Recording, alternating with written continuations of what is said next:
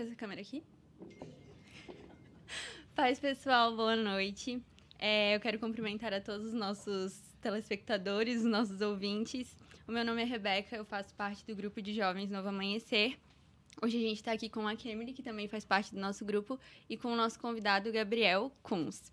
É, antes da gente começar, eu já quero pedir um favor para vocês. É, eu quero pedir, é, eu acredito, aliás, que todo, tudo aquilo que é bom, tudo aquilo que acrescenta, todo conhecimento frutífero, frutífero deve e merece ser compartilhado. Por isso, é, antes da gente iniciar o nosso podcast, eu quero pedir que você compartilhe nos seus grupos, nas suas redes sociais, para que a gente possa alcançar e abençoar mais pessoas.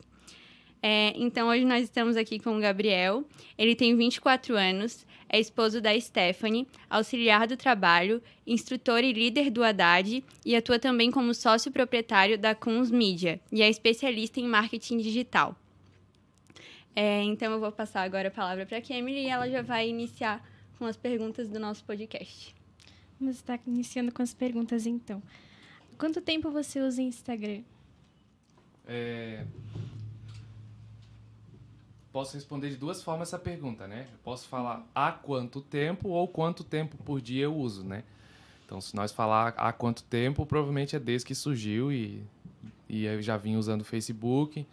E o Orkut também acabei usando há tempos atrás, né? Quando ele ainda existia. e aí tinha as outras plataformas sociais, que era Gmail, o próprio MSN, enfim. Em relação a redes sociais, já há muito tempo. Por dia, como eu trabalho com marketing, como eu trabalho com a questão do marketing digital, posicionamento de marca, enfim, uh, acabo usando. Bom, tem dias que eu uso, não chego ao meu limite, que é 15 minutos. Tem dias que eu fico duas, três horas, quatro horas no Instagram, né? Então, vai depender muito do dia. Mas se eu disser uma média, pelo menos duas horas por dia, pelo menos eu devo ficar na, ali nas redes sociais, que varia de Instagram, Instagram, Facebook, mais ou menos isso. Uhum. É, no seu ponto de vista, o que é usar a rede social? Uh, depende do que, do, depende daquilo que a gente interpreta como rede social, né? Mas usar a rede social eu me, me posicionar naquele naquela plataforma. Quando a gente fala de rede social, a gente está falando de plataformas aqui, né? Na, na rede social, no digital, vamos dizer assim, né? Então eu me coloco naquela plataforma. Então a gente vai falar de YouTube, pode falar de Facebook, Instagram, LinkedIn, Snapchat e vai indo, TikTok, e vai e vai. Então, usar a rede social, tecnicamente falando, do meu ponto de vista, é quando ou eu entrego ou recebo algo. Eu nunca estou fazendo algo diferente disso, né? Se nós falarmos comercialmente, ou estou consumindo ou estou vendendo. Comercialmente é isso. E se nós pararmos para pensar no mundo que nós vivemos, um mundo capitalista, as redes sociais elas são únicas exclusivamente para isso. Na verdade, é para você vender ou você consumir alguma coisa. Aí você pode abranger isso, levar para produtos, levar para ideias, levar para filosofias, levar para qualquer coisa. Você sempre está vendendo alguma coisa ou está consumindo alguma coisa, né? Ah, por exemplo, eu, eu estou me posicionando na rede social, estou me colocando na rede social, né? Como pessoa civil, pessoa comum, né? Não, eu estou lá, minha rede social é só para eu postar foto, é só para eu postar as minhas fotos do meu dia a dia. Às vezes eu coloco uma mensagem ali na descrição, né? A gente sempre falava, né? Botava o versículo bíblico, era tão comum falar sobre isso, hoje já nem tanto, né? Hum. Falar sobre isso. Mas, na verdade, eu estou vendendo ou estou consumindo. Mesmo que eu estou postando, perceba como muda a, vis a visão, né? Se eu estou postando, não necessariamente eu estou vendendo. Eu também posso estar consumindo. Porque no meu coração, aonde acontece tudo, na verdade a gente entende como cérebro, né? Ou mente, mas o cérebro de fato, ali é onde, lá dentro, né? a gente vai ver que Jesus falou que lá no coração do homem ele já pecou, né? Quando ele estava falando com aquele, aquele certo homem que perguntou e ele e Jesus falou assim: Ah, se tu intentar no teu coração contra a mulher do teu próximo, no teu coração tu já pecou, de fato. Porque lá atrás Jesus tentou trazer para nós e vem nos esforçando pela Bíblia trazer a consciência das nossas intenções e daquilo que eu pratico no meu cérebro, daquilo que no meu cérebro eu ajo como consciência. E hoje nós vemos na sociedade uma dependência das redes sociais e muito disso vem num contexto de que eu preciso ser aceito pela sociedade. E aí a gente vai entrando em, em inúmeros pontos filosóficos, podemos falar, né? Vocês já viram aquele filme que saiu na Netflix, né? O Dilema das Redes? Ainda não Não viram? Não, ainda não. É um filme incrível que fala de forma muito aberta sobre como que funcionam as redes sociais hoje, né? E o que que isso está gerando na sociedade. E sociedade nós chamamos também de igreja, né? Na nossa sociedade privada chamada igreja, digamos assim. Ah, e e esse posicionamento, por exemplo, eu vou lá para a rede social, todo ser humano, nós estávamos até conversando no carro, né? A minha esposa, ela estuda psicologia, ah, e, e eu comecei a fazer um acompanhamento psicológico já há um bom tempo. Descobri que eu era TDAH, né? Então, déficit de atenção e hiperatividade, né? Para quem não sabe. Então, eu comecei a estudar cérebro, comecei a estudar comportamento, comecei a, a ter um acompanhamento. E com isso me ajudou muito na minha profissão de marketing, porque o marketing nada mais é do que entender o comportamento de alguém, descobrir os problemas dessa pessoa e então entregar a solução ou falar de uma forma que ela entenda que eu estou entregando a solução. E vendas é isso, né? Desculpa que eu tenho um pouquinho de rinite. Ah, mas no ponto de vista ali de que todos precisam necessariamente ser aceitos, cada um em um, em um nível específico, né? Ah, alguém vai estar. não vai deixar com que isso afete o seu psicológico, mas outras pessoas não. Então, lá na rede social, se eu estou compartilhando algum conteúdo, né? É uma grande dificuldade, é onde muitos jovens, muitos de nós, né? Não vamos levar para fora, vamos falar de nós, da nossa vida. Muitos de nós às vezes atuamos na rede social e deixamos de manter um propósito na rede social, trazendo já para o lado cristão, porque não, não tivemos o que nós achamos achávamos que era a aceitação por si só, né? Ah, eu tive só uma pessoa que engajou com aquele conteúdo. Eu tive só duas pessoas, né? Ah, eu tive 10 curtidas só. Sendo que quando eu posto uma foto com a minha esposa do nosso casamento é 150 curtidas. E aí eu posto, sei lá, alguma coisa que fala sobre princípios ou que remete a princípios, aí tenho 10 curtidas ou comentários. Claro que eu estou usando essa linguagem de curtidas porque é a linguagem mais aceita. Só que nós no marketing entendemos que curtida não é nada, digamos assim, não é nada. E é muito interessante porque os princípios do marketing são aplicados na vida secular, na nossa vida, quando falamos de rede social, né? Então, voga muito e talvez a gente, continuando o assunto, eu vou deixar você continuar nas perguntas. E resumindo sobre a questão de usar a rede social, é, quando eu uso a rede social, eu preciso trazer a memória, eu gosto muito dessa frase, ou conscientizar, ou racionalizar. Eu vejo muito isso na Bíblia, mas trazer a memória de que. O que é trazer a memória? Porque eu lembrar parece que eu esqueci.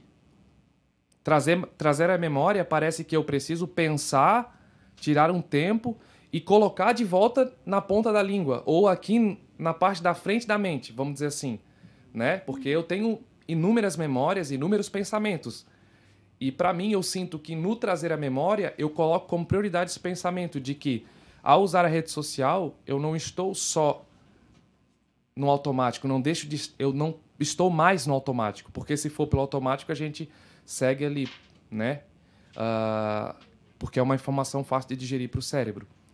Toda a questão de vídeo, séries, televisão, rádio, todas essas coisas que deixaram de ser um trabalho, por exemplo, uma leitura, ou deixaram de ser algo que é que você precisa se posicionar, é, escolher, priorizar aquilo ali como uma tarefa, né? A rede social tirou isso. Por exemplo, eu posso ler hoje na rede social, só que é uma leitura muito fraca. Verdade. Eu posso, na rede social, aprender muitas coisas, mas não é um aprendizado profundo, são pílulas de conhecimento. Então, no decorrer do tempo, eu continuo aprendendo muita coisa, mas tudo é superficial. Então, eu me estendo assim, mas eu nunca me aprofundo ou subo. Né? Eu só vou me estendendo, vou me estendendo.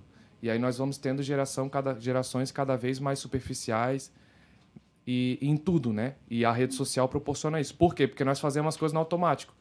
Né? O problema em si não é rede social, o problema não é o YouTube, porque o YouTube tem conteúdos de grande relevância. O problema não é o Instagram, porque no Instagram eu tenho uma abrangência muito grande. O problema não é isso, aquilo, aquele outro. O problema é a forma que eu uso. Então, usar a rede social, no meu ponto de vista, é ou você faz automático ou você faz de forma racional. Ou você vende ou você compra. Sempre é assim. Se eu estou na rede social só dando scroll e vendo as coisas dos outros, eu estou consumindo. E o que eu estou consumindo? Para que eu estou consumindo? Porque eu estou consumindo, eu estou colocando informação dentro do meu cérebro. Quando eu sigo padrões, que é o que o cinema faz e as mídias fazem, eles seguem padrões ao longo dos anos e por 10 anos eles seguem aqueles padrões na mídia. Alguém que ficou um ano inteiro assistindo uma novela em casa e naquela novela, a gente usou esse exemplo em algum momento numa conversa, né? Por exemplo, imagina um homem ou uma mulher que está casado para para pensar se isso faz sentido, se tem alguma semelhança com as novelas e séries que acontecem, né? Ele está casado, só que o relacionamento dele não é um relacionamento tão feliz. Não é um relacionamento tão feliz. Porque tem as dificuldades. Então, dentro das dificuldades, eles se, eles se distanciam do outro no relacionamento. Porque eles não se predispõem a transpor aquelas dificuldades. E aquele relacionamento começa a ficar um pouco difícil. Isso não, não é nada anormal. Qualquer relacionamento é assim. A gente sabe que qualquer relacionamento vai ser assim. Mas aí na TV, aí esse cônjuge, seja o homem ou a mulher, encontra um amigo de infância que era uma paixão da adolescência. E do nada eles decidem sair para tomar um café. E aquele café foi a coisa mais alegre e maravilhosa do mundo. E aí essa pessoa descobre que a felicidade dela tá naquele antigo. E o filme vai passar isso, porque ela vai ser feliz. Vai passar um tempo e vai chegar em casa e vai dizer pro cônjuge, o homem ou a mulher vai dizer: "Eu não tô feliz com você. Eu encontrei tal fulano, ele ou ela, me descobri que eu não sou feliz com você e que eu amo aquela pessoa. E aí eu vou viver. O filme acaba ali. Ou a série acaba ali. Ou ela continua e aquela vida se torna feliz. E esse padrão vai sendo repetido em filmes, séries, novelas. E alguém que fica por anos assistindo isso, quando chega, imagina se fosse eu assistindo isso. Chega o meu amigo Gustavo, casado, e fala para mim: "Cara, eu tô infeliz com o meu relacionamento". E do nada apareceu aquela que eu tinha te contado lá da minha infância, do meu relacionamento. Qual vai ser o meu conselho para ele? Tu vai ser feliz com ela. Não tem por que tu ser infeliz no teu relacionamento. Porque esse padrão já se estabeleceu na minha mente. Então eu tô sempre consumindo inconscientemente. Só que quando eu trago a memória, eu me torno consciente, eu tomo decisões diferentes. Então, usar a rede social é ou é você é no automático, inconsciente, você simplesmente recebe, recebe, recebe de forma natural, né? E aí a gente pode seguir e falar sobre a enfim, vamos falar isso posteriormente. Mas ou eu entrego ali dentro, né? ou eu me proponho a vender né? a ideia ou para que outros consumam. E aí a gente entra no termo influenciador. Né? Influenciador ou influenciado. É sempre alguém que tem a intenção de influenciar ou quem consome. Né? Então, um artista não necessariamente é um influenciador. Um artista, na verdade, ele pode estar consumindo o seu ego pode estar consumindo pelas, pelo que ele recebe de aplausos, né? Então ele está consumindo, não necessariamente ele está vendendo, né? Então seria mais ou menos isso a questão de usar a, a, a, a mídia, né? E a própria vida por si só. A gente leva essa filosofia para qualquer área da vida e ela pode ser aplicada da mes do mesmo jeito. Sim. E quais são as técnicas utilizadas para chamar a atenção no Instagram?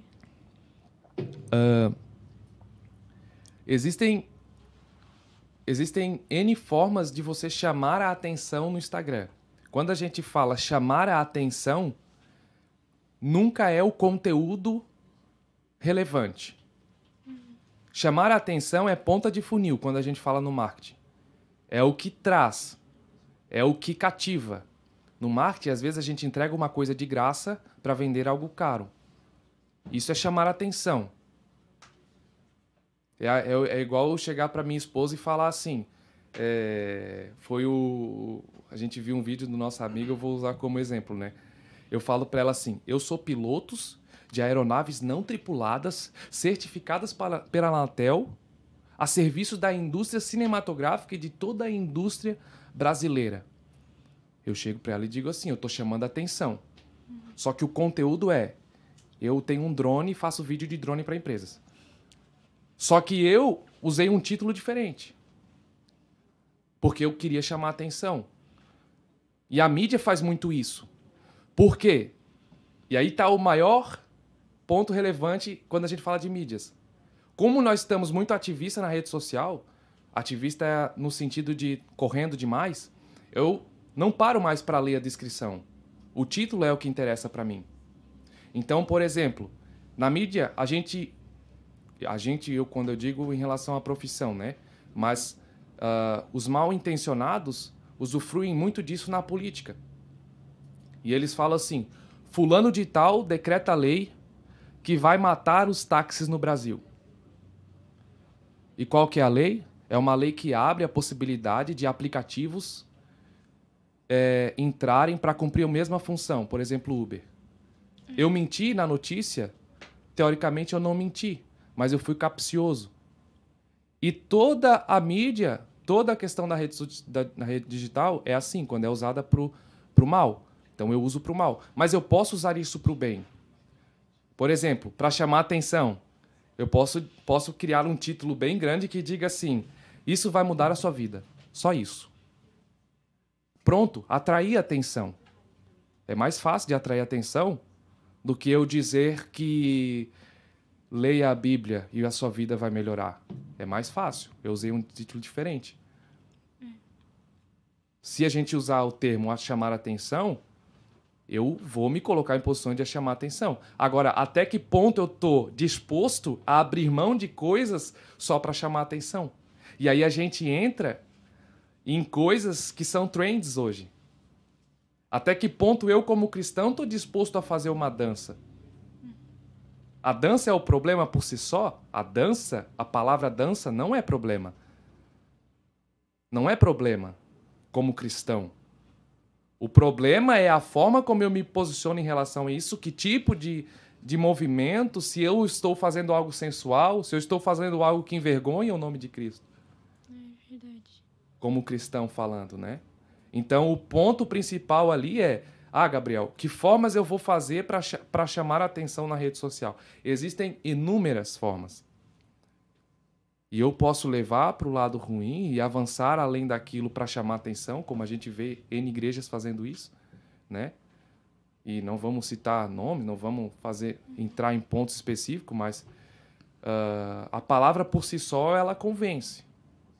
Ela convence por si só. O Espírito Santo convence.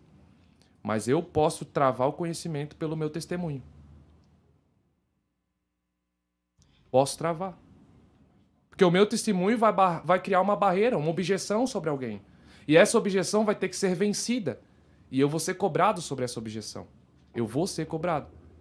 Né? Então eu já estou falando além da pergunta de novo. Né? A gente vai indo mas, mas o ponto principal para chamar a atenção, eu já dei um aqui, eu posso usar títulos que sejam títulos simplificados, palavras simples, né? Que pegam, pegam aquela ideia e simplifique ela de que ela fica atrativa, assim como um prato, um prato gourmet, mas que não perca a essência, não saia dos princípios do meu evangelho, do evangelho de Cristo, daquilo que eu creio, da minha própria vida. Então eu não abro mão dos meus princípios, mas eu manejo a situação para isso. É por isso que uma, existe uma equipe, não é geralmente uma pessoa, porque são vários conhecimentos que precisam ser é, entendidos ali. Sim. É... Como utilizar o algoritmo do Instagram para levar a palavra de Deus? O algoritmo do, do Instagram, resumidamente, ele, ele interpreta assim, ó. Você tem um conteúdo que as pessoas se interessam, eu vou mostrar para mais gente eu vou mostrar para mais pessoas. Resumidamente é assim. Se tu consegue fazer com que os teus seguidores engajem com aquele conteúdo, o Instagram vai mostrar para mais pessoas.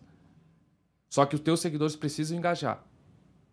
Aí a gente pode interpretar algumas coisas. Por exemplo, é...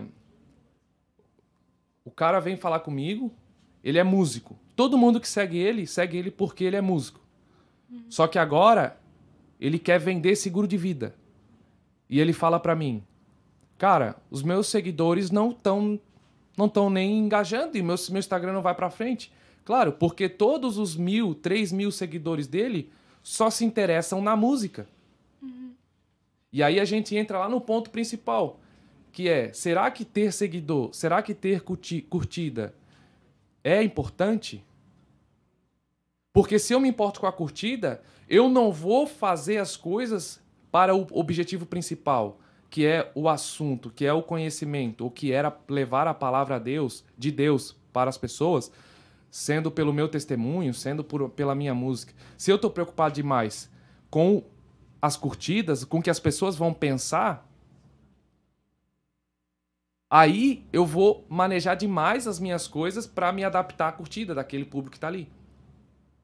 O ponto principal ali de usar o algoritmo a seu favor, primeiramente eu tenho que é, pegar as minhas expectativas e alinhar elas.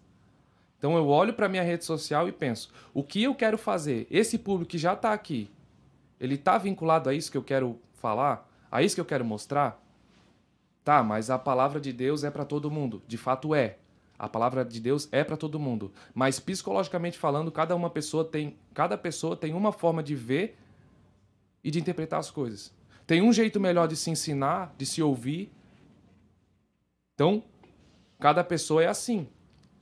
E eu vou entender aquele público e vou falar direcionado para aquele público do meu assunto. Por exemplo, a gente estava lá na igreja ontem. Foi ontem. Ontem, a gente, ah, nas quintas-feiras, a gente ministra para os Haddades, né? E eu queria falar para os nossos Haddades, que é o Haddad 1, qual que é a, a fase, a faixa é do 9 a 12? 9 a 12, né? E eu queria que eles aprendessem um pouco da história de Israel. Perceba que eu estou falando presencialmente. Mas um dos grandes perigos é quando a gente divide demais as coisas, porque o mundo digital é mundo. É mundo como o meu mundo que eu vivo. É o meu mundo, é a minha vida. Então não é uma vida diferente. A gente vai chegar nesse assunto, né? Mas lá naquele momento eu queria e precisava que eles entendessem. Olha a, a frase. Eles precisavam entender a história de Israel. Eu peguei no quadro e desenhei um círculo, um, como se fosse um mais alongado assim, né? Desenhei um círculo e, e falei assim, ó, gente, imagina que isso aqui é o mapa de Israel, quando eles pegaram o Canaã lá. E aí, uma criança lá, né, uma menina falou assim, é uma batata isso aí. Eu olhei para ela, realmente, é uma batata. E essa batata se chama povo de Israel. Eu peguei aquele raciocínio dela e comecei a usufruir dele. Aí eu falei, lá depois de Salomão, Lá é Roboão e Jeroboão se brigaram e separaram o reino. Aí eu peguei a batata, fiz um pontilhado assim. E aí essa batata que era inteira começou a se dividir para virar um gratinado. E aí eles começaram a rir. Aí depois fui contando a história tal. Aí veio a Síria e Babilônia como profecia de Deus e espalhou aquele povo por toda a terra. E aí eu fiz um monte de riscos, um monte de risco e essa batata virou uma batata palha.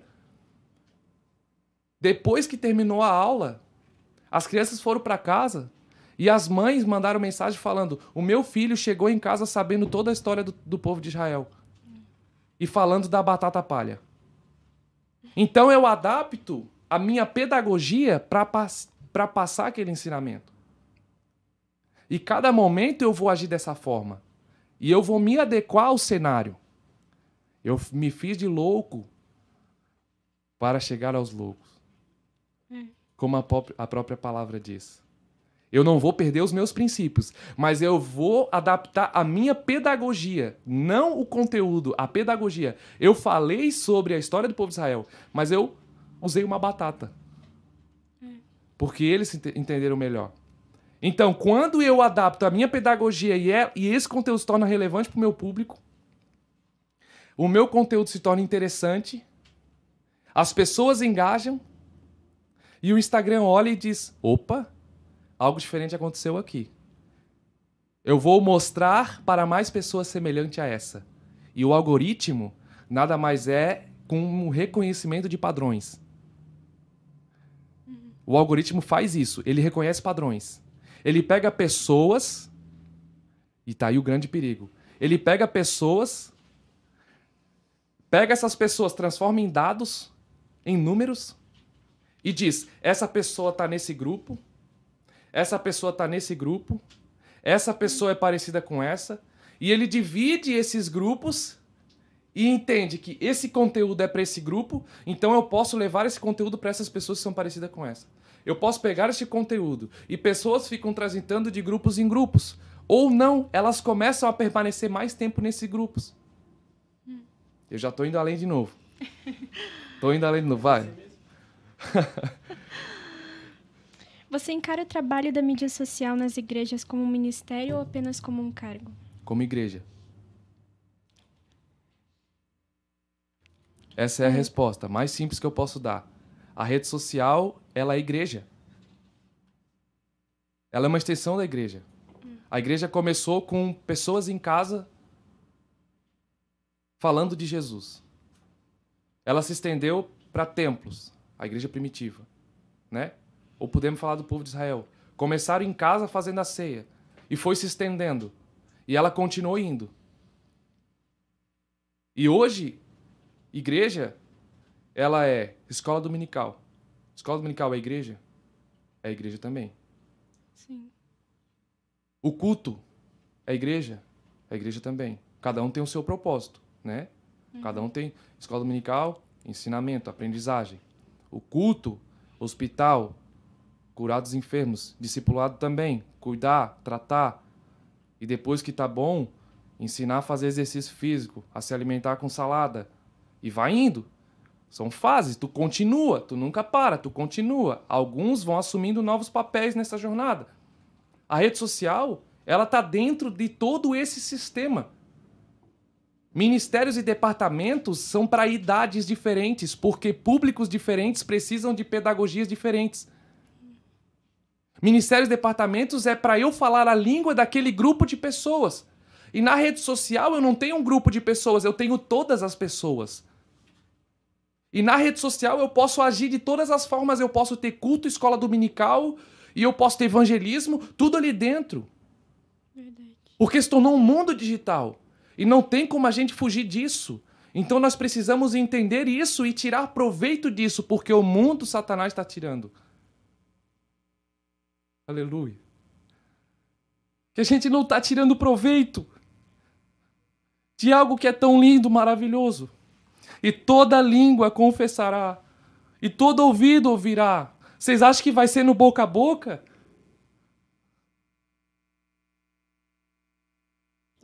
Hoje eu não preciso mais andar de carteira, eu tenho tudo aqui: documento do carro, documento pessoal, cartão de crédito para pagar.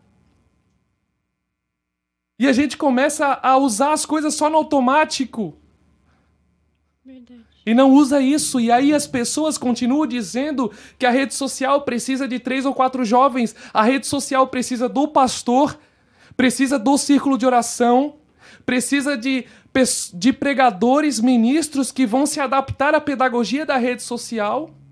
Precisa de conselheiros que vão receber aqueles contatos e vão aconselhar aquelas pessoas. Precisa de todo um grupo de pessoas, precisa de rostos que irão aparecer na frente das câmeras, que talvez não são chamados ou capacitados para ministrar necessariamente. Porque cada um tem o seu papel na vida e na vida com Cristo. E no reino de Deus, cada um tem o seu papel a cumprir, o seu chamado, o seu dom. Não é só palavra, não é só evangelismo, não é só ser missionário, não é só ser pastor. A gente vai ver lá em Efésios que uns foram chamados para pastor, uns foram chamados para apóstolo, uns foram chamados para mestres, uns foram chamados para diácono.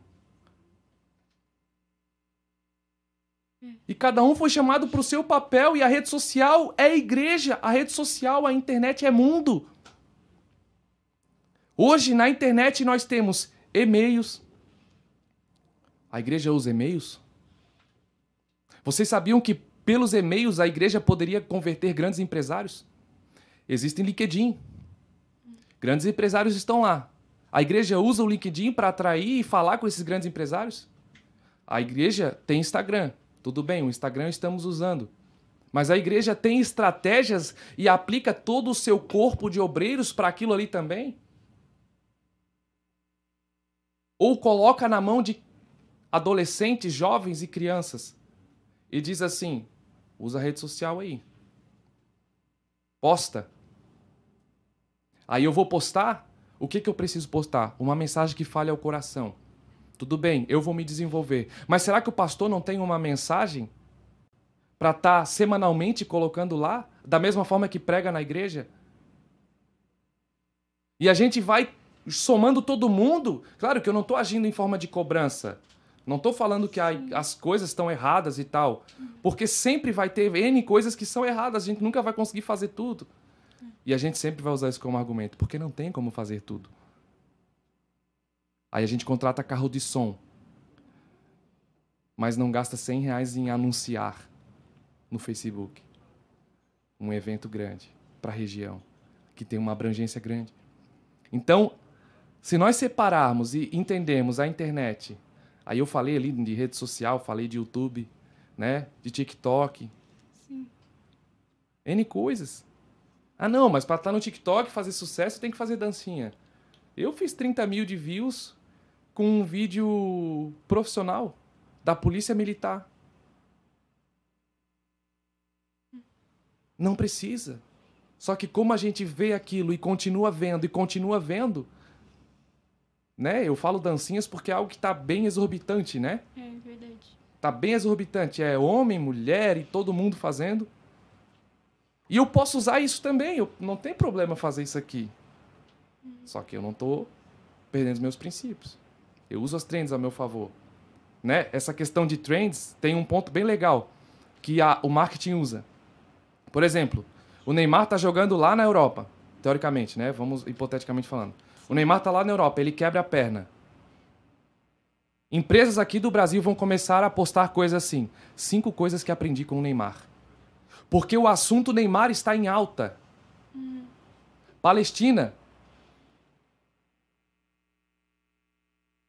Como fazer a tragédia da Palestina se tornar benefício para minha rede social? Poxa, Gabriel, mas aí tu está sendo egoísta, sei lá. Tudo bem, se fere os princípios, não faça. Eu só estou apresentando hipó hipóteses. Cinco coisas da Bíblia que você não sabe sobre a Palestina. Olha só. Levantei a curiosidade de todo mundo aqui. Uhum. Então eu uso as trends ao meu favor sem perder os meus princípios. Só que, na verdade, trend, eu imagino que eu tenho que copiar. Né? Uhum. E aí a gente vai entrando sobre esses assuntos. E aí eu aplico tudo isso dentro da igreja como igreja internet e igreja. Primeiro caiamos a, a consciência disso, né? Internet é a igreja. Sim. Dentro do seu papel. Não significa que nós vamos perder o templo, perder os cultos presenciais ou alguma coisa nesse sentido. Não, a internet é uma extensão, ela vai além. A igreja está ampliando agora, né? A igreja está indo além, né? Assim como tem igrejas que fazem células, ela já está indo além, ela está levando aquele grupo de pessoas da igreja para dentro da casa de cada um e, e continuamente fazendo um trabalho. Alguns fazem um trabalho diferente. Né? No Haddad, a gente faz acampamento. É igreja. É igreja. É o mesmo perfil de igreja. E dentro desse acampamento, eu tenho pastores, obreiros, diáconos, todo mundo junto. Talvez não por cargo de carteirinha, né? Mas por chamado, lá dentro. A igreja completa, lá dentro.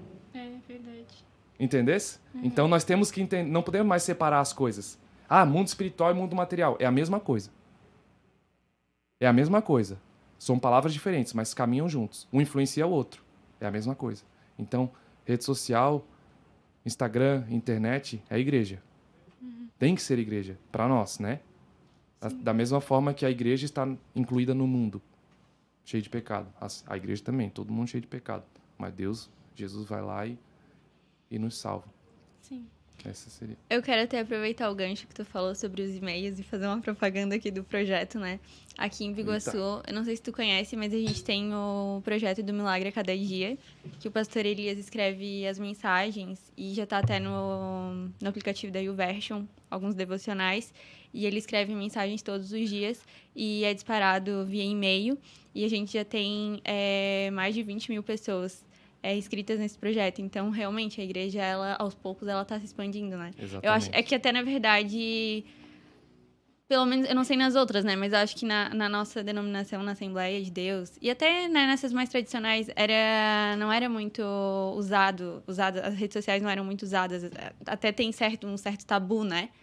E eu acho que isso agora, até por conta da pandemia, está sendo quebrado, né? Agora é. tem as lives e as redes sociais precisaram, teve uma necessidade, né, de, de começar a usá-las para poder é, divulgar os cultos uhum. e tudo mais, e as pessoas é, continuarem com esse contato com a igreja, né? É. Mas isso também é uma coisa que sempre aconteceu, né? A gente só vive agora, mas se nós uhum. pararmos para olhar para a história, todos os novos conceitos sempre foram barrados até que eles foram quebrados. Sempre teve isso. Sempre. Jesus, ele era inovador para a época. Os discípulos foram inovadores para a época. A igreja começou a crescer e ela começou a ser perseguida. Até que ela quebrou as barreiras e aí o Império Romano assumiu a igreja. E aí perverteu a igreja de novo. Né? Ele assumiu e virou a igreja católica, com Papa. O imperador se tornou Papa. E aí perverteu. Aí depois foi indo, foi indo, foi indo. Aí veio lá Martinho Lutero, foi, foi, foi. Aí já reforma protestante, tal, tal, tal, tal, tal. E cada vez os ciclos se repetem. E cada vez o ciclo se repete. A humanidade continua sendo a mesma. E o ciclo continua se repetindo se repetindo. E agora a gente está vivendo uma nova era. De fato, é uma transição para uma nova era. Né? A gente estava conversando hoje. O pai do meu amigo ali, há 20, 20 anos atrás, ele vendia concessão de linha telefônica. Hoje qualquer um compra um chip, tem um celular. E lá naquela época, quando ele começou a dizer pro pai dele, pai, tu precisa começar a vender celular e focar no celular. Não, não, eu vou, ven vou vender concessão de linha fixa. Daí era 5 mil para ter um telefone em casa. E ele falou: não, vende celular. Aí deu a quebra lá, mudou, o celular começou a bombar, o cara faliu naquela empresa. E o filho tinha tido a visão. Então a gente não pode cobrar de pessoas que viveram antes e não iniciaram a sua jornada já nesse cenário, como nós. Nós já iniciamos nosso cenário com o computador em casa, internetzinha de escada, mas tava lá, é. né? Aí tava lá, tinha que desligar o telefone, começou a usar. É, não podia ali no, naquele, naquele momento e tal, daí deixava aquela deixava aquele recadinho no status do, do, do MSN só para o outro ver, uma indireta, não sei o quê, e ficava até outro dia para eu voltar, porque aquela pessoa precisava saber que eu fiquei chateado, né? A vida é tão escura. Aí ficava lá o dia inteiro, negócio. E hoje a gente vive nessa realidade. Só que isso foi muito conflitante. Porque eu tenho certeza que quando eu chegar lá na frente, eu vou ter vivido a minha vida inteira desse jeito. E eu sei que esse jeito deu certo para mim. Eu vou querer passar isso pro meu filho. E o meu filho vai querer fazer diferente de mim, porque ele vive num tempo diferente. Só que eu só vivi do meu jeito, e eu sei que o meu jeito dá certo, e eu tenho medo que o jeito do meu filho dê errado. E eu vou agir de forma que eu vou querer que ele haja do meu jeito. Naturalmente. Se eu não, se eu não lutar diariamente para abrir a minha mente. Então a gente tem que usar as limitações dos que já viveram num tempo diferente do nosso e nos adequar de forma natural e tranquila, porque só o reino é tomado à força e não a igreja. é legal falar sobre isso. Mas aí a gente vai entrando nesses contextos e sempre de forma bem sucinta. Como deve ser a relação do cristão com a internet? Acho que eu já respondi antes essa pergunta, né? É a vida. Hoje a internet não é nada diferente da nossa vida. Quem aqui vive um dia sem internet? Quem aqui vive um dia sem internet? Ninguém mais vive um dia sem internet. Ah, não, Gabriel, mas hoje eu não peguei no celular nenhuma vez. Será que alguém não comentou uma notícia contigo? Será que alguém não falou para ti que amanhã ia dar calor e hoje estava frio? A informação que tu recebeu foi através da internet. Quando tu comprou alguma coisa na loja, aquele sistema estava conectado lá no sistema do cartão de crédito pela internet. A gente não vive mais sem internet. Não vive. Sinceramente, a gente não vive. Se tu passou pela sinaleira, ela foi acionada talvez pelo automático, mas a câmera de segurança que, pagou, que pegou tua multa porque tu andou 4 km acima da velocidade, ela, ela foi pelo sistema de internet, pelo cabeamento. Então, não existe mais dizer internet e, e a internet, como vamos agir na internet. A internet é vida. Se nós temos princípios cristãos para aplicar na vida, são princípios que vão aplicar na internet. Se nós olharmos a internet como participando da nossa vida, claro que eu não dependo dela. Assim como eu não posso abrir um livro e querer ficar dia e noite lendo para as pessoas que amam ler. Porque eu estou deixando as minhas responsabilidades. Né? Assim como eu não posso é, sei lá, comprar um carro que eu gosto de mecânica e agora eu quero ficar dia e noite ali só mexendo naquele carro e customizando e não sei o quê pra gurizada. E aí eu deixo de falar com o pai, deixo de falar com a mãe, com minha namorada, daqui a pouco a minha namorada, só quer saber desse carro? Assim é na internet. Não é nada diferente. A única diferença é que na internet o meu cérebro se sente mais atraído de permanecer lá porque são informações fáceis de digerir. E aí a gente pode entrar em conceitos psicológicos, né? Que eu não sou a pessoa certa para entrar profundamente, mas eu já estudei muito por conta do, do meu TDAH, né? Então eu comecei, que eu sou muito lógico, eu preciso entender o porquê daquilo. Ó, eu comecei a, eu precisava voltar a tomar água. Daí eu comecei a estudar o organismo e falar com pessoas sobre isso. E aí eu descobri que se tem menos água do sangue, o sangue tira líquido da molécula para mandar pro sangue, pro sangue não ficar viscoso. Todas as minhas células começam a ter menos água, daqui a pouco elas começam a morrer. E meu Deus, eu preciso tomar água? Eu vou morrer? Entendeu? É. Porque logicamente falando, eu convenci o meu cérebro de que a água é importante para a sobrevivência.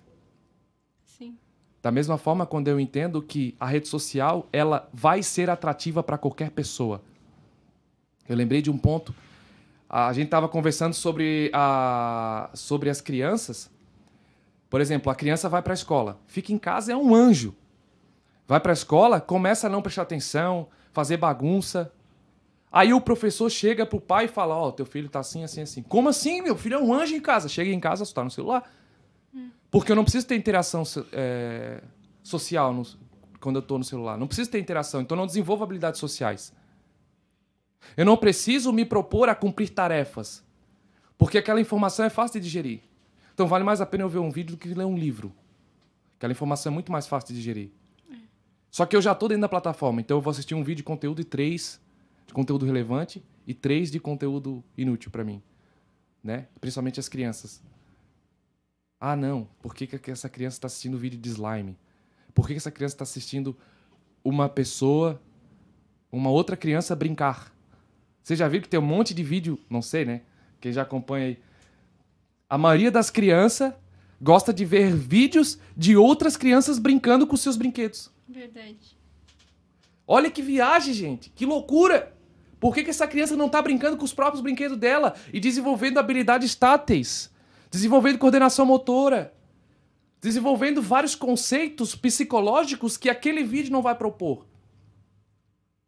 E aí nós vamos criando pessoas mais frágeis. E isso serve para nós como adultos, né? Serve para nós. Por que, que eu tô vendo vídeo de perseguição policial? ah, tá, riram, né? Mas aí tá os princípios. Aí eu faço no automático só porque o meu cérebro gosta ou porque realmente eu escolhi estar ali, eu tomei aquela decisão e eu sei por que tô fazendo isso pego meu carro e vou, né? É, ser perseguido. Como podemos administrar as nossas redes sociais e usá-las para alcançar mais pessoas para Cristo? De forma consciente. Primeiro de tudo, se eu não sei para onde eu quero ir, qualquer caminho serve, já dizia o gato lá da Alice. Mas é, é natural. É. E Jesus vai falar de outra forma: pensai nas coisas que são de cima. E ele vai dizer de outra forma também: o culto racional. Eu falo muito sobre. Eu vou unindo essas coisas, de, desses momentos que Jesus vai falando, o culto racional, quando ele fala uh, com alguém lá, dele fala sobre, com a mulher samaritana sobre os adoradores de espírito e verdade. O que, que é espírito e verdade para nós? Na prática do dia a dia, a verdade é a consciência, espírito é o sentimento. Né? Posso interpretar dessa forma, não que seja isso 100%, né? Mas eu tenho a, a abertura para trazer para o meu dia adoradores em espírito e em verdade. O que, que é verdade? É consciência, é aquilo que eu sei. Para mim, aquilo é a verdade. Se eu sei daquilo, aquilo é a verdade. A ver... Talvez eu sei que isso é mentira, mas a verdade para mim é que isso é mentira. E aí Deus, ele vai seguindo e falando em vários momentos sobre esses pontos. Fala lá sobre o coração do homem que já pecou, é mente de novo. Cérebro novamente. Aí fala de imaginação, né, que é uma coisa que eu tenho pregado muito hoje é, no meu dia a dia, nas conversas que eu falo com as pessoas, quando a gente vai ficando adulto, a palavra imaginação ela vai perdendo valor, porque ela é coisa de criança. Só que a palavra imaginação é o que nos permite visualizar coisa que não vemos. A fé é o firme fundamento das coisas Verdade. que não se veem. E aí a gente perde a nossa infância. Por isso o reino é dos pequeninos. Porque eles usam a sua imaginação. Eu falei ontem para uma criança, eu disse assim: quando eu era mais novo, eu tive experiências com Deus e eu vi Jesus na cruz. Eu vi Jesus no trono. E eu tive essas visões na minha experiência com Deus. Essa criança chegou em casa falando: Mãe, eu quero ver Jesus.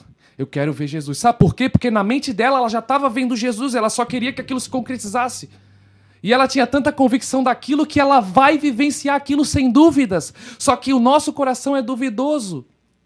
E aí, como que na minha dúvida eu vou colocar princípios de vida cristã na vida pessoal e na rede social?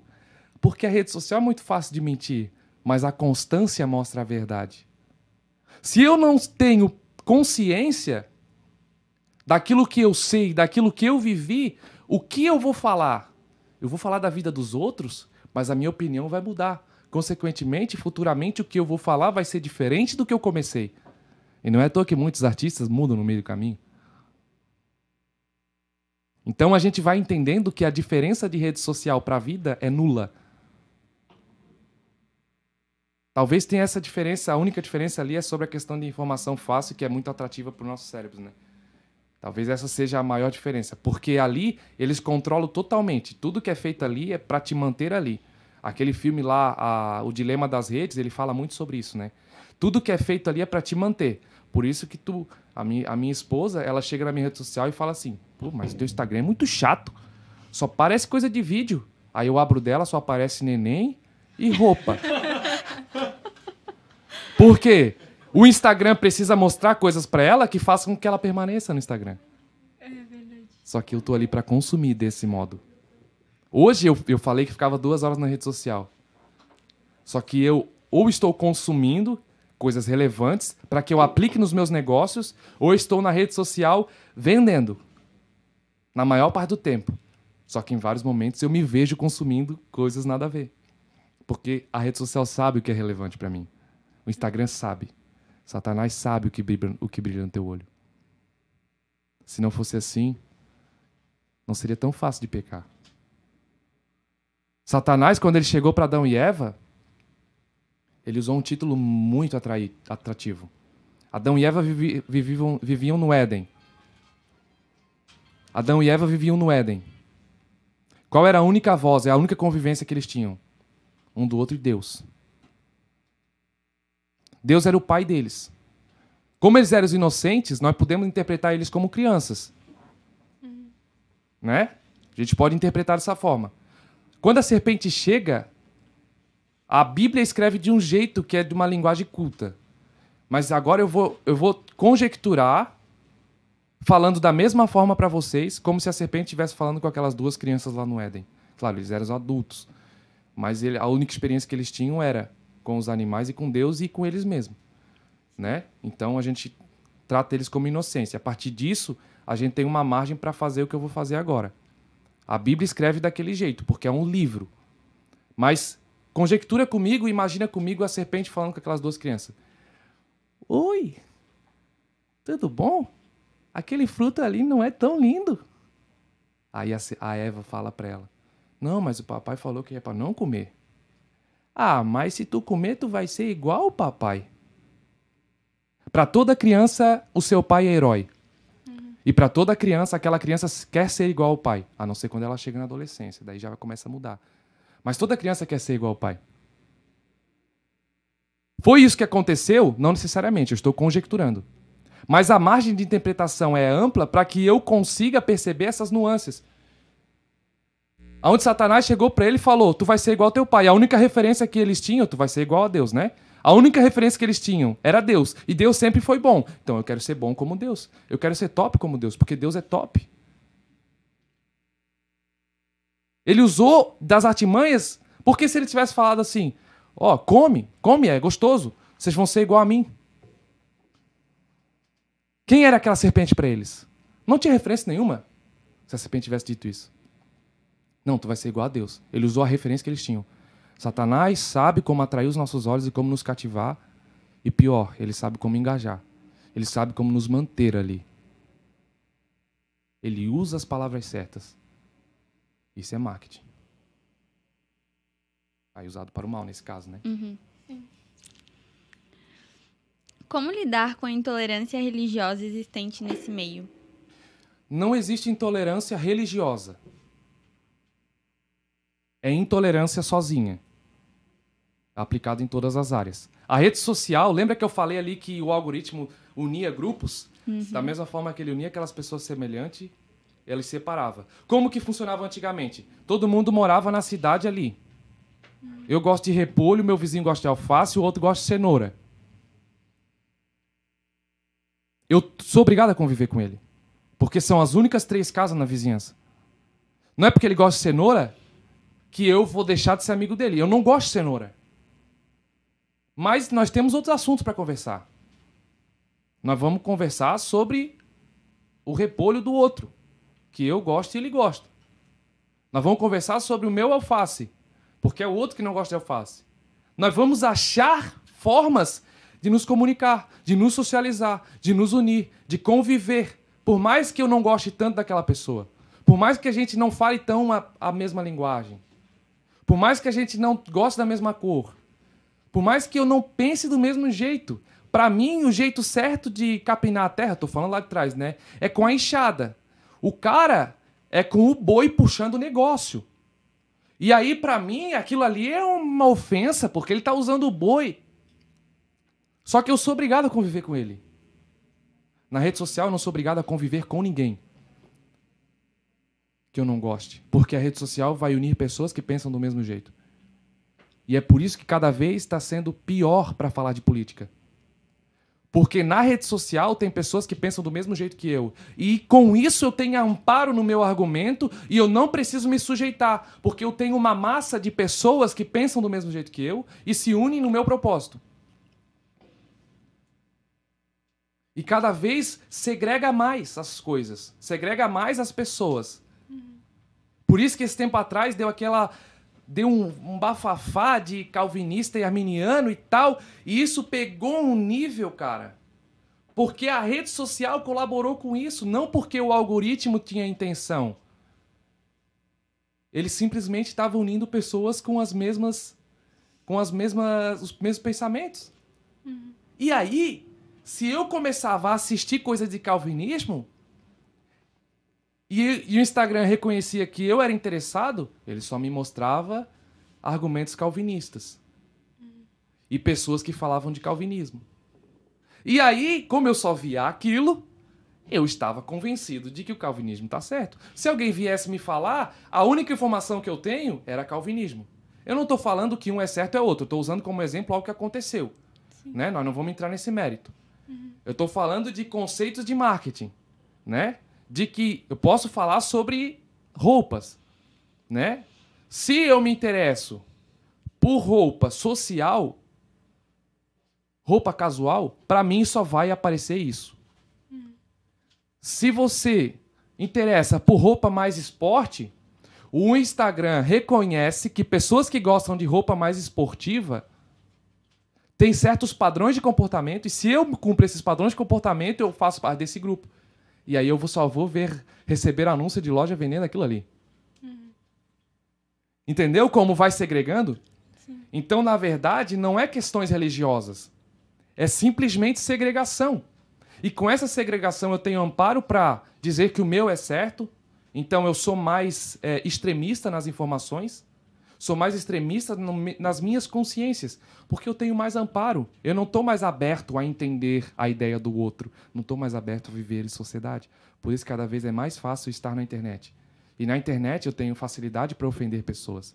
eu sou muito mais altivo, eu sou muito mais machão, sei lá, eu sou muito mais ansioso a fazer justiça, como a própria Bíblia diz. Porque nós somos ansiosos a fazer justiça. E isso é uma característica humana. E os frutos do Espírito né, vão lá e vão quebrar tudo isso.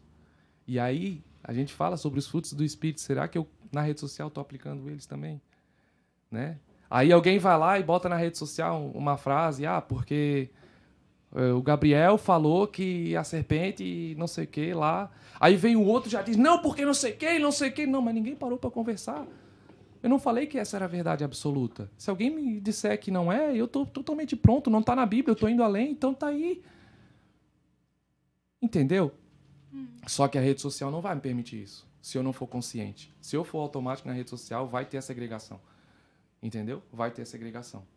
E tu acha que para quebrar, quebrar não, né? Mas tentar diminuir essa segregação no, no nosso perfil, por exemplo, né? no perfil pessoal, é, Tu acha que, por exemplo, seguir pessoas que falem sobre as duas linhas de pensamento, por exemplo, do arminianismo e do calvinismo, tipo, o Instagram, como. o Instagram entrega ambos ou não? Ele ainda não tem segue como. o padrão? Segue o padrão porque é segue é padrão, padrão, de comportamento. Não tem como. Por isso eu não posso basear minha vida naquilo ali. A minha vida é uhum. é aqui. Minha vida é material. Aquilo ali é mundo digital. É outro mundo. Né? Então a minha vida é baseada aqui. Ali ele vai mostrar a partir do meu padrão de comportamento. Com o tempo eu mudo o meu comportamento, não é porque eu visitei uma página diferente. Algumas situações de anúncios são, é porque eu visitei aquela página, né? Eu pesquisei tênis no Google, no minuto seguinte no Instagram apareceu lá, Centauro. Ontem, antes de ontem mesmo aconteceu uma coisa. Eu falei com meu amigo assim, cara, eu, eu botei o, o curso lá, não sei quem, no Vimeo. Eu entrei no YouTube, Vimeo, plataforma não sei o quê ouviu falar, com certeza. Uhum. Então é padrão de comportamento, não tem como fugir. Agora, quando a gente fala sobre a segregação, aí a gente entra no ponto de arrogância, de, de brigas e discussões. A melhor forma de eu agir é me calar, é me abster. Eu não brigo na rede social. Nunca. É errado brigar na rede social. Se eu olhei para você e discordei daquilo que você falou, ou eu vou te ligar e vou falar com você, porque brigar na rede social é a mesma coisa que eu chegar na frente de todos vocês aqui e falar assim: por que tu tá sentado assim? Não, mas eu podia simplesmente pegar meu celular e falar assim: ó, oh, você não tá sentada legal. Porque eu ajo pensando no próximo e não em fazer justiça para a rede social, para mim ou pelo assunto. Então eu ligo para a pessoa, ou eu vou agir diretamente com a pessoa. Não vou me colocar em situações de, de bafafá, de, de conflito e coisa, ah, Bolsonaro, não sei o quê, para que que eu vou me colocar nessas situações na rede social? Posso ter o meu pensamento. Né? Falei o nome só de um político, vamos Não, já, soma todos os outros aí, né? Para não pensar besteira. Já para me garantir aqui, né? Porque é assim. Sim. É assim, né? Então eu me abstenho na rede social, eu não vou me posicionar. Porque eu sei que vai gerar conflito, não vai ser para benefício do reino. Eu sei que as pessoas. Não, mas aí a gente vai. Não, eu sei que aquelas pessoas vão lá, mas eu vou colocar a minha opinião. Porque eu tenho ansiedade de fazer justiça. É, intolerante. Como é que é? É, é o intolerante somos nós. Porque eu não coloco o, o próximo na frente, né? Que a Bíblia nos ensina. Então, independente se ele pensa diferente. Então, esse seria um ponto relevante sobre aquela questão ali da segregação. Uhum. É, e são necessários princípios bíblicos para lidar com o mundo virtual? Se sim, quais e como desenvolvê-los? É, todos, né? Da mesma forma que na nossa vida pessoal, como a gente já conversou, os princípios que eu aplico na minha vida são princípios para a vida digital. Uhum. Então, é temperança, falamos, acabei de falar sobre temperança, né? Sobre eu me abster, né?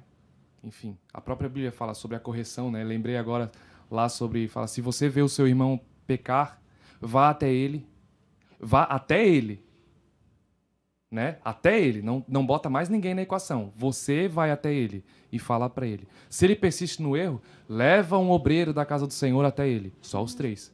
Se persistir no erro, leva a congregação. Se persistir é desligado da congregação. Então, por que que eu vou agir de forma espontânea? Várias vezes na minha vida eu vi coisas que aconteceram no mundo digital, né, Lemon? E eu quis agir. Mas isso aqui tá errado, olha só isso aqui, como é que pode um líder não sei o que fazer isso, mostrar assim e tal. Daí a gente respirou, ela falou, calma, amor, calma, porque ela não tava na minha emoção. Pela emoção eu queria agir. Aí ela me trouxe a razão. Aí passou uma semana, tudo aquilo ali se resolveu sozinho. Mas eu tava ansioso para agir, para fazer justiça, né? Então é um dos princípios que eu vou aplicar e vou continuar aplicando, assim como eu aplico na minha vida. Mas se eu não aplico na minha vida, eu não vou aplicar na, vida, na, na rede digital. Isso é base, isso é básico. Se eu não aplico, se eu se você olha para alguém e acha que essa pessoa está aplicando o princípio na vida dela e na rede, na rede digital ela não está, é porque na vida dela ela também não está, só está disfarçando. Entendeu? Então, eu simplesmente sou na rede social quem eu sou. Ela é como, sou, ela é como se fosse uma arma. É igual eles falam que o dinheiro mostra quem o homem é de verdade. Ela só mostra quem tu já é no teu coração. Né? Ela só mostra quem tu já é. E todos nós somos pecadores, para começo de conversa. Antes da nossa próxima pergunta, é, a irmã Raquel me mandou uma mensagem e ela, a pergunta que ela fez é, é a nossa próxima pergunta. É, na sua opinião, a disseminação de cultos e lives está descentralizando a atividade religiosa e, consequentemente, trazendo uma espécie de nova forma de cristianismo? É aquele eu não preciso frequentar a igreja, pois a igreja sou eu? Essa pergunta. De certa forma, afastando as pessoas do templo? Essa pergunta é bem perigosa. Porque dentro dela tem inúmeras nuances ali dentro. Primeiro a gente falou que o mundo digital é a igreja também. É a igreja também. Só que, ah, vamos falar de live, a live do culto. Ok, ela gera benefício para alguns e malefício para outros. Porque uhum. pessoas que estão no comodismo, elas vão deixar de vir na igreja, porque elas vão assistir em casa. Isso é natural, porque o cérebro eu não preciso me dar o trabalho de ir. Só que se dar ao trabalho de vir, já gera uma conexão nova no cérebro. Porque eu me prontifiquei, então eu dou mais valor. E tem N coisas que a Stephanie vai poder falar melhor sobre essa questão assim de você se dar ao trabalho de ir à igreja, porque é um compromisso. Né? A própria Bíblia vai falar em algum, vários momentos sobre você se sacrificar. Então eu me sacrifico. Ah, mas para que ir à igreja? Cara, se a gente for entrar numa argumentação aqui, talvez a gente chegue à conclusão, conclusões que a gente não queria chegar. Uhum. Só que se nós pararmos para pensar no que Deus quer para nós, a gente estava conversando hoje, só até sobre a questão de igreja, e eu até anotei, que a igreja é a melhor oportunidade que eu tenho de servir. Porque dentro dessa igreja eu uno várias pessoas e que o que é a nosso ministério se não servir? A igreja é a melhor oportunidade que eu tenho de aprender a conviver em sociedade. É verdade. Dentro do cristianismo. A igreja é a melhor oportunidade que eu tenho de descobrir a necessidade dos meus irmãos que eu posso ajudar. A igreja é a melhor a alternativa que eu tenho de ser ajudado. Um outro ponto é que toda vida que eu me encolho no meu canto seguro, isso tem indícios, não quer dizer que é, mas são pontos, nuances que trazem a falta de vida, a falta de vida abundante. Todas, todo, todo um momento na história que você vê momentos de crise, momentos de depressão, tanto pessoal como de povos, momentos de perseguição, você sempre vai encontrar uma caverna. Você sempre vai encontrar pessoas escondidas. E o que é ficar em casa se não ficar escondido no meu canto seguro? A vida não é isso. A vida é sair para o campo de batalha. Isso é viver, porque é lá que eu conquisto as minhas vitórias e é lá que eu tenho a sensação de recompensa e é lá que eu fico feliz e continuo atuando. Quanto mais eu fico em casa, mais eu perco essas sensações que são importantíssimas para o nosso cérebro, falando psicologicamente. Só que na minha vida, psicologicamente falando, né? Agora tu aplica isso no mundo espiritual, que é a mesma coisa. A cada conquista que eu tenho que é aplicada ao reino, além de ter um galardão no céu, eu me aproximo do meu propósito. Por quê? Porque eu vivo mais o reino aqui na terra. Quando eu estou em casa, eu não estou no campo de batalha necessariamente. A não ser quando eu fiquei em casa, não por comodismo, por outro motivo, por doença ou por, ou por depressão. Só que eu, por exemplo, Gabriel, na pandemia eu comecei a trabalhar em casa, home office. Casei, fiquei em casa por quatro meses. Um dos maiores sintomas que eu percebi de ter ficado em casa, eu falo sintomas porque foi uma doença para mim, foi um, foi um trauma, teoricamente. Eu trabalho com pessoas, só que eu não queria mais ver pessoas. Quanto mais eu ficava em casa, menos eu queria ir nos clientes. Eu queria fazer mais o meu trabalho ficar mais digital e mais digital e não ver pessoas. E que sentido tem a vida se não é conviver com pessoas? O que sentido tem o cristianismo se não pessoas? Porque uma alma vale mais que o mundo inteiro. E que substância e que sustância eu tenho no meu cristianismo se eu não olho face a face? Que substância tem a igreja se eu não consigo tocar no meu irmão? Por isso que o mundo digital é a igreja também, mas é uma extensão. Ah, mas então não é para fazer mais culto digital? Poxa, eu não sei dizer se é ou não é. Porque uma coisa que eu não gosto de fazer é fazer a mesma coisa em plataformas diferentes. Se eu estou fazendo live no YouTube, eu não vou transmitir a mesma live no Instagram, porque eu quero centralizar tudo, né? Aí a gente pode chegar na igreja. Será que fazer a transmissão do culto é realmente relevante? Ah, vai chegar nas pessoas lá. Muito importante. Quem vai responder essas perguntas são as pessoas, não sou eu. Eu levantei um questionamento. Sim. Ou será que seria o certo eu gravar o culto e disponibilizar depois? Mas no horário de culto não está transmitido ao mesmo tempo. Ah, mas tem pessoas que estão em casa. Então tá. Então por que, que eu não abro uma plataforma específica para essas pessoas, como um Zoom da vida? Hum. São soluções. Só que é certo, é errado, ninguém. Eu não sei dizer. Não sou. Não sou a pessoa certa. Talvez seja mesmo e está alcançando pessoas. E aquelas pessoas que não estão vindo para a igreja é as pessoas que já não queriam vir. É as pessoas que já se acostumaram a estar na igreja só por estar na igreja, como os fariseus. E de fato, tem fariseus que continuam na igreja. Eu não posso chamar um e não posso julgar aqueles que estão em casa. Porque talvez eles estão passando por um momento de necessidade psicológica e eles estão desanimados para ir para a igreja. Talvez alguém precise animá-los novamente, não cobrá-los. Talvez eu precise de um novo departamento, o departamento de resgate de famílias. E essas pessoas capacitadas pedagogicamente pelo Espírito Santo vão ir nessas casas e vão falar para as pessoas: o que está faltando para você ir ter comunhão conosco? Não é mais cultuar. Porque se você perguntar para os jovens, os jovens muitas vezes vão sentir mais a presença do Espírito Santo numa pregação online do que vindo para a igreja. Porque lá eu posso selecionar, eu posso ouvir palavras do Billy Graham. E que grande homem! Que poder! Através daquele homem é transmitido por gerações. Eu posso selecionar aquilo ali. Eu posso. Só que ele não vai vir na minha casa e conversar comigo. Ele não vai olhar para mim e dizer, Gabriel, eu estou vendo que tu está triste hoje. Viver em sociedade, viver em sociedade, não segregar, não separar em departamentos, é tudo junto. Nós estamos todo mundo junto na mesma, no mesmo barco. As irmãs do ciclo de oração. Não é. É as pessoas que oram. Então as coisas são unificadas. E aí, entender o problema, eu não sou a pessoa certa para dizer, ah, ah, daí tem o um ponto ali, né? Primeiro que. O, o, mais uma nuance daquela frase. E, primeiro que não existe igreja de uma pessoa, biblicamente falando. Não existe. Eu sou templo. Templo não é igreja, templo não é noiva, né? Templo não é corpo de Cristo, igreja é o corpo de Cristo. Eu sou templo. A Trindade habita em mim, né? Não é só o Espírito Santo, a Trindade inteira habita em mim. O Espírito Santo não, é, ele falou que eu vos enviaria o consolador. Jesus falou isso, mas ele também falou: aquele que guarda a minha palavra é aquele que me ama. E se assim for, eu e meu Pai viremos ele, nele faremos morada. Então eu sou templo do Espírito Santo. Por isso eu vivo continuamente com ele. Só que corpo de Cristo é o grupo é viver em grupo e cada um cuidar um dos outros, hospital e ter essa questão de convivência. Então, talvez essas pessoas não estejam vindo na igreja porque elas não entenderam o propósito, ou talvez não entenderam os valores da igreja, porque talvez a gente começou a só ter culto, né? Talvez. Não estou dizendo que é aqui. Estou dizendo que é na outra igreja. Estou falando que talvez. Estou apresentando possibilidades para nós pensar e talvez chegar numa conclusão a partir disso.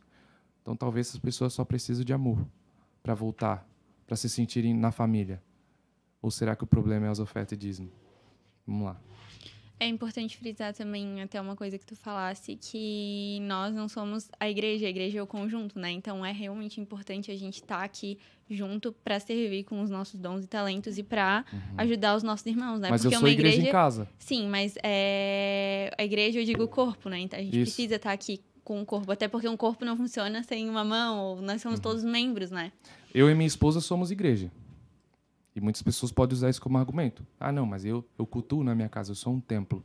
Uhum. Tudo bem, mas o corpo de Cristo é muito maior, né? Vai Exatamente. muito além. Mas eu sou igreja com a minha esposa em casa. E eu preciso cultuar a Deus. E lá tem que ser o meu culto, na minha casa. Eu vou com ela para a igreja para quê? Para cultuar? A gente fala impropriamente, né? Então, no dito popular de cultuar, eu não vou para cultuar. Eu vou para servir lá na igreja, porque eu já cultuo em casa. O meu culto é em casa. Quando eu chego lá na igreja, dificilmente você vai, vocês vão me ver ali, é, enfim, como, como normalmente é. Eu vou sentadinho lá, é, o que não é errado, não é errado, gente. Não estou falando que é errado. Mas aqui eu estou cultuando em casa. Beleza? Eu estou tendo o meu culto em casa. Aí vai usar como argumento. Mas tu tá usando isso para poder servir? Então, beleza. Eu estou indo para o culto, na igreja para servir, uhum. para desenvolver os meus dons e talentos. Mas e aí, quando que tu aprende, Gabriel? Não, eu aprendo lá na teologia, com o professor, aonde eu sento para aprender de novo. Então eu tenho tudo conscientemente, tudo planejadinho, tudo com propósito, com rotina, disciplina, tudo certinho. O que é na nossa vida, em qualquer área da nossa vida. Né? Então é importante saber que na minha casa também sou igreja com a minha esposa, ou com o meu pai, com a minha mãe, ou com o meu irmão onde dois ou um tiverem, dois ou três estiverem reunidos, ali estarei no meio, né? Então ali eu consigo cultuar a Deus como um corpo de Cristo já, né? Mas não é o corpo completo, tá, tá faltando alguma coisa. Eu tenho que me posicionar também. Se eu estou indo para a igreja para receber, é porque eu estou sendo curado. Agora eu já fui curado, então eu vou para o próximo nível. O próprio Paulo falou: vocês estão só se alimentando de papa de criança. Vamos comer um feijãozinho aí. Vamos evoluir, igreja. Nas cartas lá para as igrejas, né? Então é isso. Então as, as, a gente continua ali só cultuando. Aí chega na pandemia, eu tô só cultuando. Tá, tô, eu tô cultuando em casa também, tô aqui no culto. Vai, faz, é porque essa pessoa ainda não entendeu o propósito dela. Ela não seguiu o próximo passo, tá com a papinha. Então ela precisa de um discipulado. Precisa de um aconselhamento, precisa de um, avançar na, na jornada do cristianismo dela, né? É, de modo de vista de um cristão, é correto seguir influ influenciadores mundanos? E qual impacto isso causará na vida espiritual?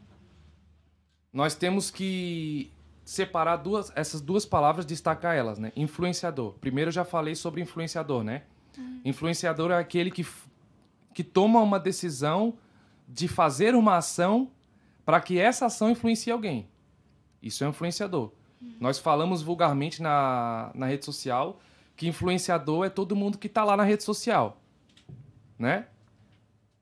E geralmente essas pessoas geram influência, né? Elas acabam influenciando a vida das, das crianças, dos adolescentes e tal. Mas influenciador propriamente dito, vamos separar as informações daí. Influenciador é aquele que toma uma decisão de influenciar, né? Por exemplo, eu tenho um argumento forte sobre religião, então eu vou assumir a rede social para falar sobre isso. Tô errado, tô certo, não importa. Eu sou influenciador. Porque eu tô tomando a decisão de querer influenciar pessoas. Ah, não, eu tenho um argumento forte sobre como viver a vida, em questão de cérebro e tal. Então, daí você vai ver muito coach fazendo isso. Então, ele é um influ... desculpa, ele é um influenciador. Aí você vai ver pessoas que têm é, posicionamento forte sobre machismo, feminismo e N coisas. Essas pessoas posicionam. Então, ele é um influenciador.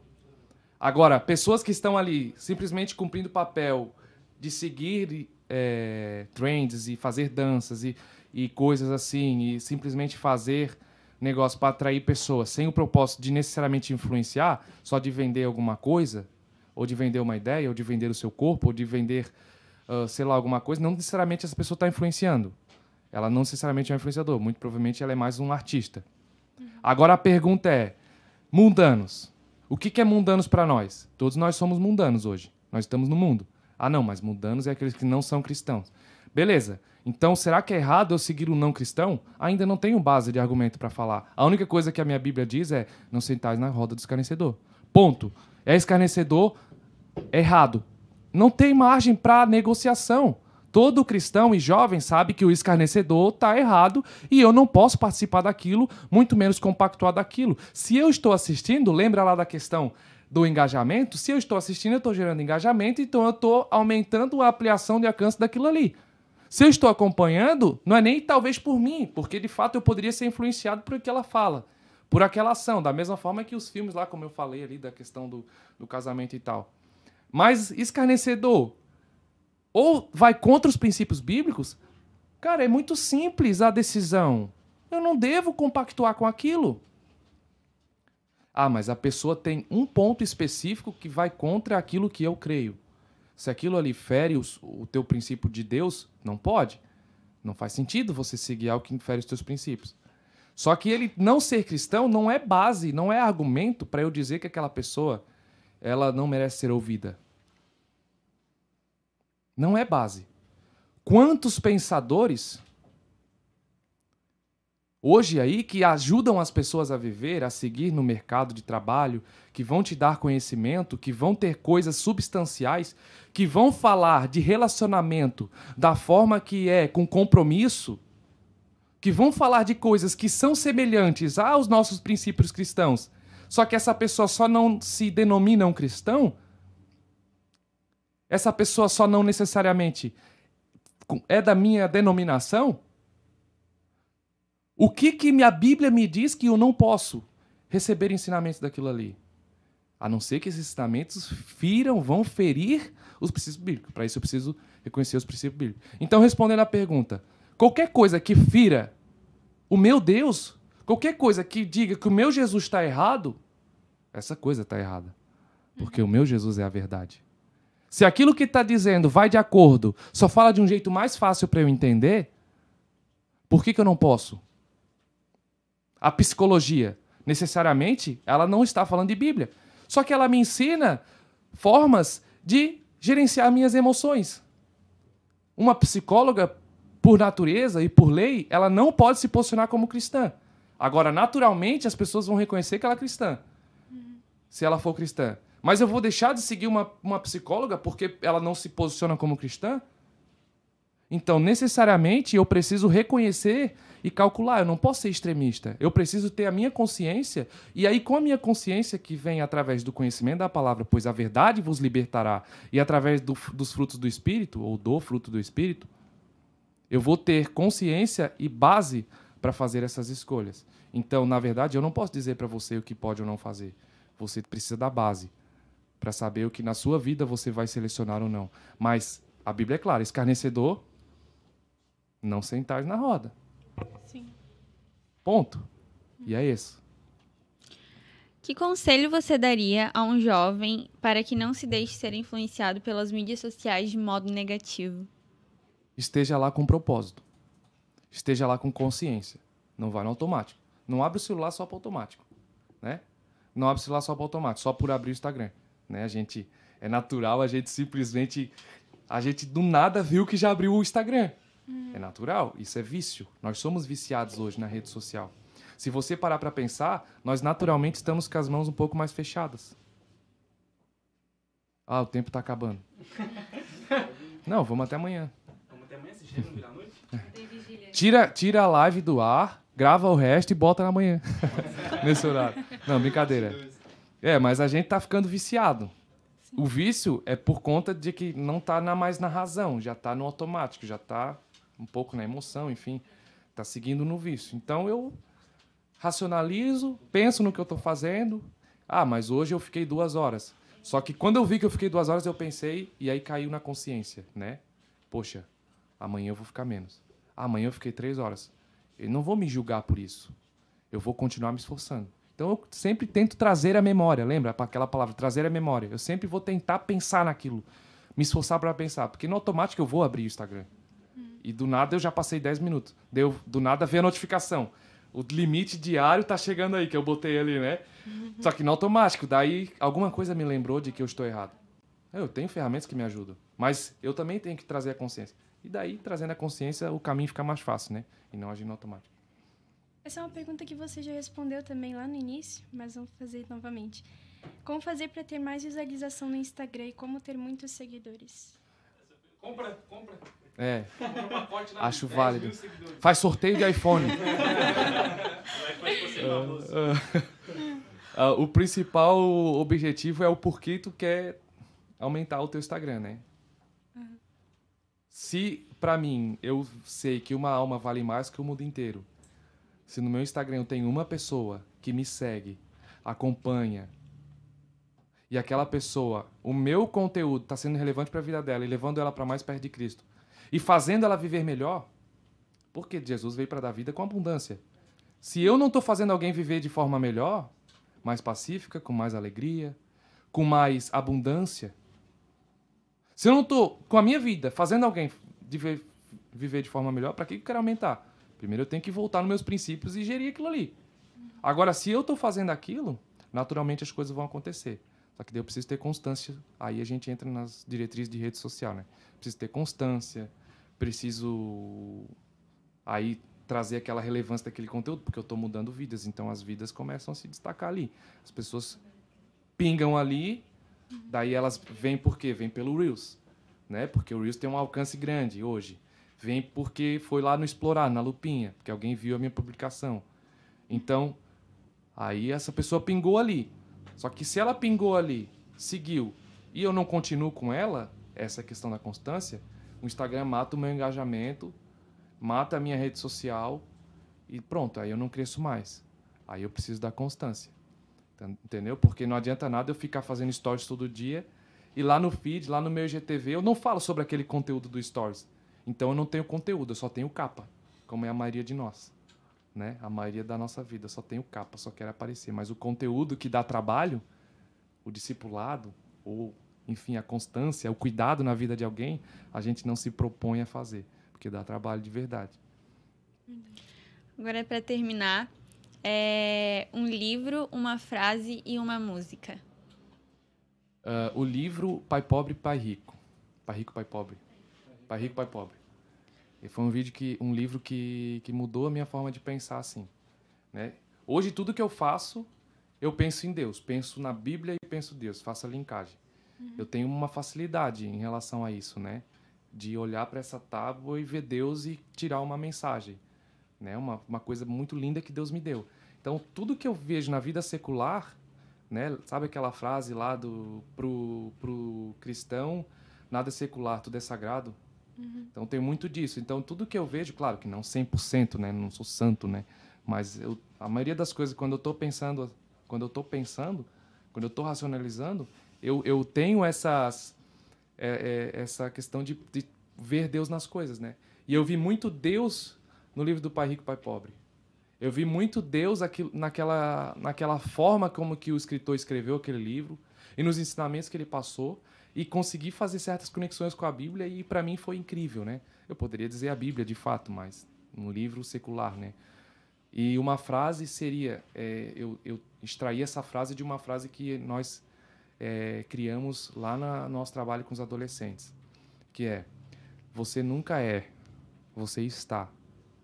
A única coisa que você é, daí vai além da frase, né? Você nunca é, você está. Então você não é ruim em matemática, você está ruim em matemática. Depois que você aprender, você vai ficar bom. Você não é ruim na igreja. Você só está ruim naquela área específica, né? Você não é ruim no louvor. Você só não fez técnica vocal. Você não é ruim na palavra. Você só não estudou o suficiente, ou não praticou o suficiente. Você não é nada. A única coisa que você é é pecador. Essa é a única coisa que nós somos. Todo o resto eu estou. Porque se o Espírito trabalha em mim, eu mudo. Eu cresço. Eu evoluo. Então, se a minha vida não está indo para frente, é porque eu estou aqui. Eu não estou continuando. Então, você não é, você está. E ela veio da frase, né? A criança não é, ela não está. Ela está.